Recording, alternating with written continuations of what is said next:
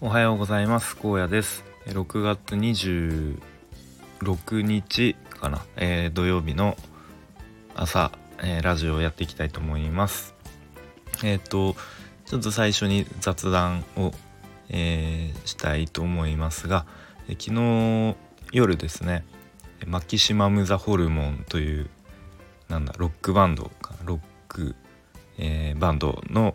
え配信ライブを、オンラインでオンラインで見まして、え、なんかめちゃめちゃ最高でした。ちょっともう言葉にするとこうあっさりって感じなんですけど。で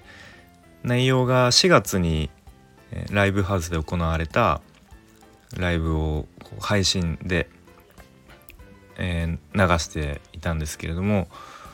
まあ、もちろんコロナ禍ということで全員と、まあ、マスクというかこうフェイスガードみたいなマスクみたいなのをつけてでまあ席も指定席ということででまあまあホルモンらしいなって思うこ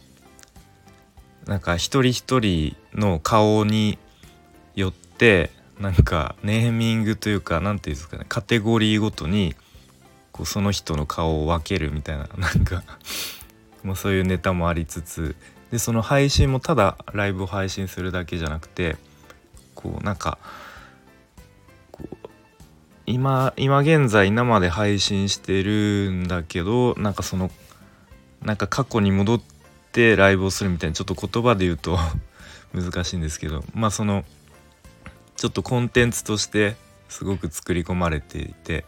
ホルモンらしいなと思いつつでなんかやっぱライブハウスでこうわちゃわちゃしてるわちゃわちゃっていうか、まあ、モッシュとかできないんですけれどもこう多分普段のこうモヤモヤっていうかそういうのをこう一気に解放してなんかみんないい顔して盛り上がってるの見たらなんかだんだんこうグッときてなんか最後感動してしまってる自分がいましたね。まああの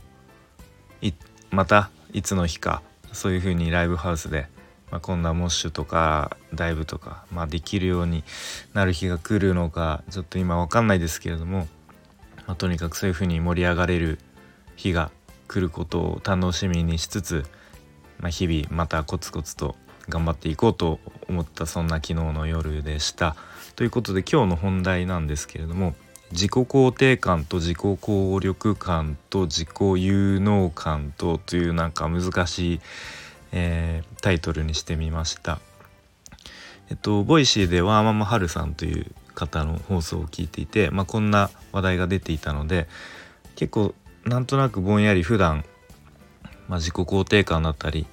ていうのを自分の中でぼんやりと考えることはよくあったので、まあ、それをちょっとうん言語化してみようかなと思って話してみようと思います。でまず自己肯定感についてと、まあ、なんとなく僕の中での、まあ、定義というか、まあ、こういうものかなっていうのは、まあ、自分はありのままここにいて良いそ良い存在なんだみたいなことかなと思っています。でまあ言い換えると自分をそのまま受け入れるみたいな感じですかね。でメンタリスト DAIGO さんのこう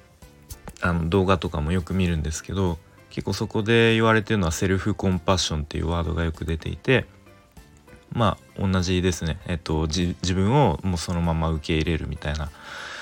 ことが、まあ、こうメンタルをうまくコントロールする上で、まあ、大事ですよみたいなことを、えー、言ってますね。でまあ具体的にこうあの日々の生活の中でどうやってるかなって思うと、まあ、けまあ、結構というかまあ時々仕事で、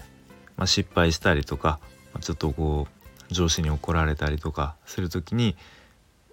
まあもちろんへこみますよね。でまあへこむだけじゃなくてでこう自分の中のなんかもう一人の自分みたいななんかリトル荒野じゃないですけどもを、えー、がいると仮定してでそのもう一人の自分がこうあのまあ、セリフを考えてまあそんな時もあるよね。人間だしまあ誰でもミスするよねみたいな、うん、まあちょっと次から同じ失敗しないように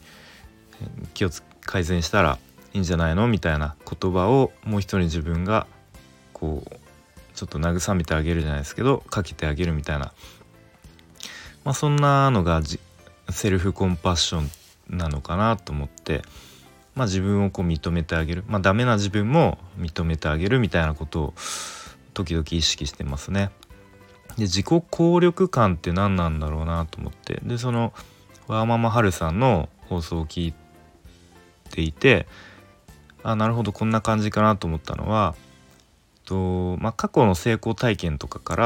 まあ、自分はできるんだみたいなちょっと自信を持つみたいなそんな感じなのかなと思っていて。でとそうですね。えっと多分自己肯定感だけだとなんだろうこうちょっと前に進む力みたいのがなかなか出せないのかなと思って。でそこで自己効力感を持つことで、まあ、一歩こう前に進むことができるのかななんて、えー、思いました。で僕の場合だとと大学受験した時って結構自分で目標の大学学部を決めてで、まあ、それに合格するために、えー、まあ、塾も行っていたんで、まあ、その塾でいろいろあの指導というか、まあ、受けますけれどもある程度こう自分でこう計画を立てて日々あのまあ、朝から夜までのこう時間割みたいの作ってなんか毎日コツコツと勉強してでも第一志望には受からなかったんですけど、まあ、結果的にこう第二志望もあのすごくこうまあ有名なというとあれですけど割とみんな知ってるような私立の大学受かったし、うん。まあ、今思えばすごくいいあの成功体験だったのかなっていうふうに思うのでうんまあ今あの毎日プログラミングの学習してますけれども、まあ、その成功体験を思い出して、まあ、自分はできるんだと、まあ、過去にもこういう成功体験あったからあのできるんだっていうふうにこうあの自分をこう勇気づけてあげるみたいな、えそんなことをうんまあ、時々思ったりしますね。はい。えー、なので、まあ、ちょっと自己肯定感と自己効力感っていうのはこの辺違いがあるのかなっていうふうに、えー、思いました。で結構社会人になってからって時々こうあなんか簿記の勉強しようとかなんか TOEIC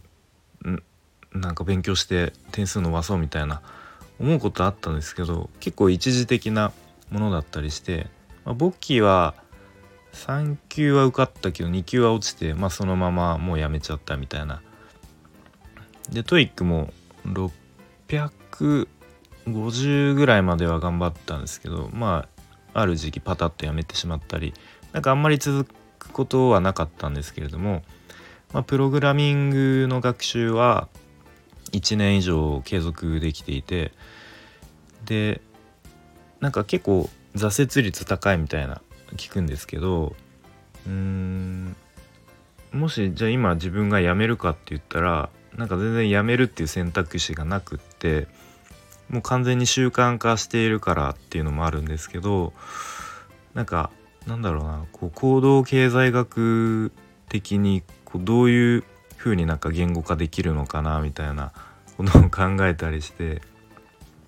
こうなんか感性の法則じゃないですけど一回こう進み出したら、まあ、ある程度こうあのー、自然にできるんだろうなみたいなイメージは持っていますね。でもし自分が今こう一気に勉強をやめちゃったら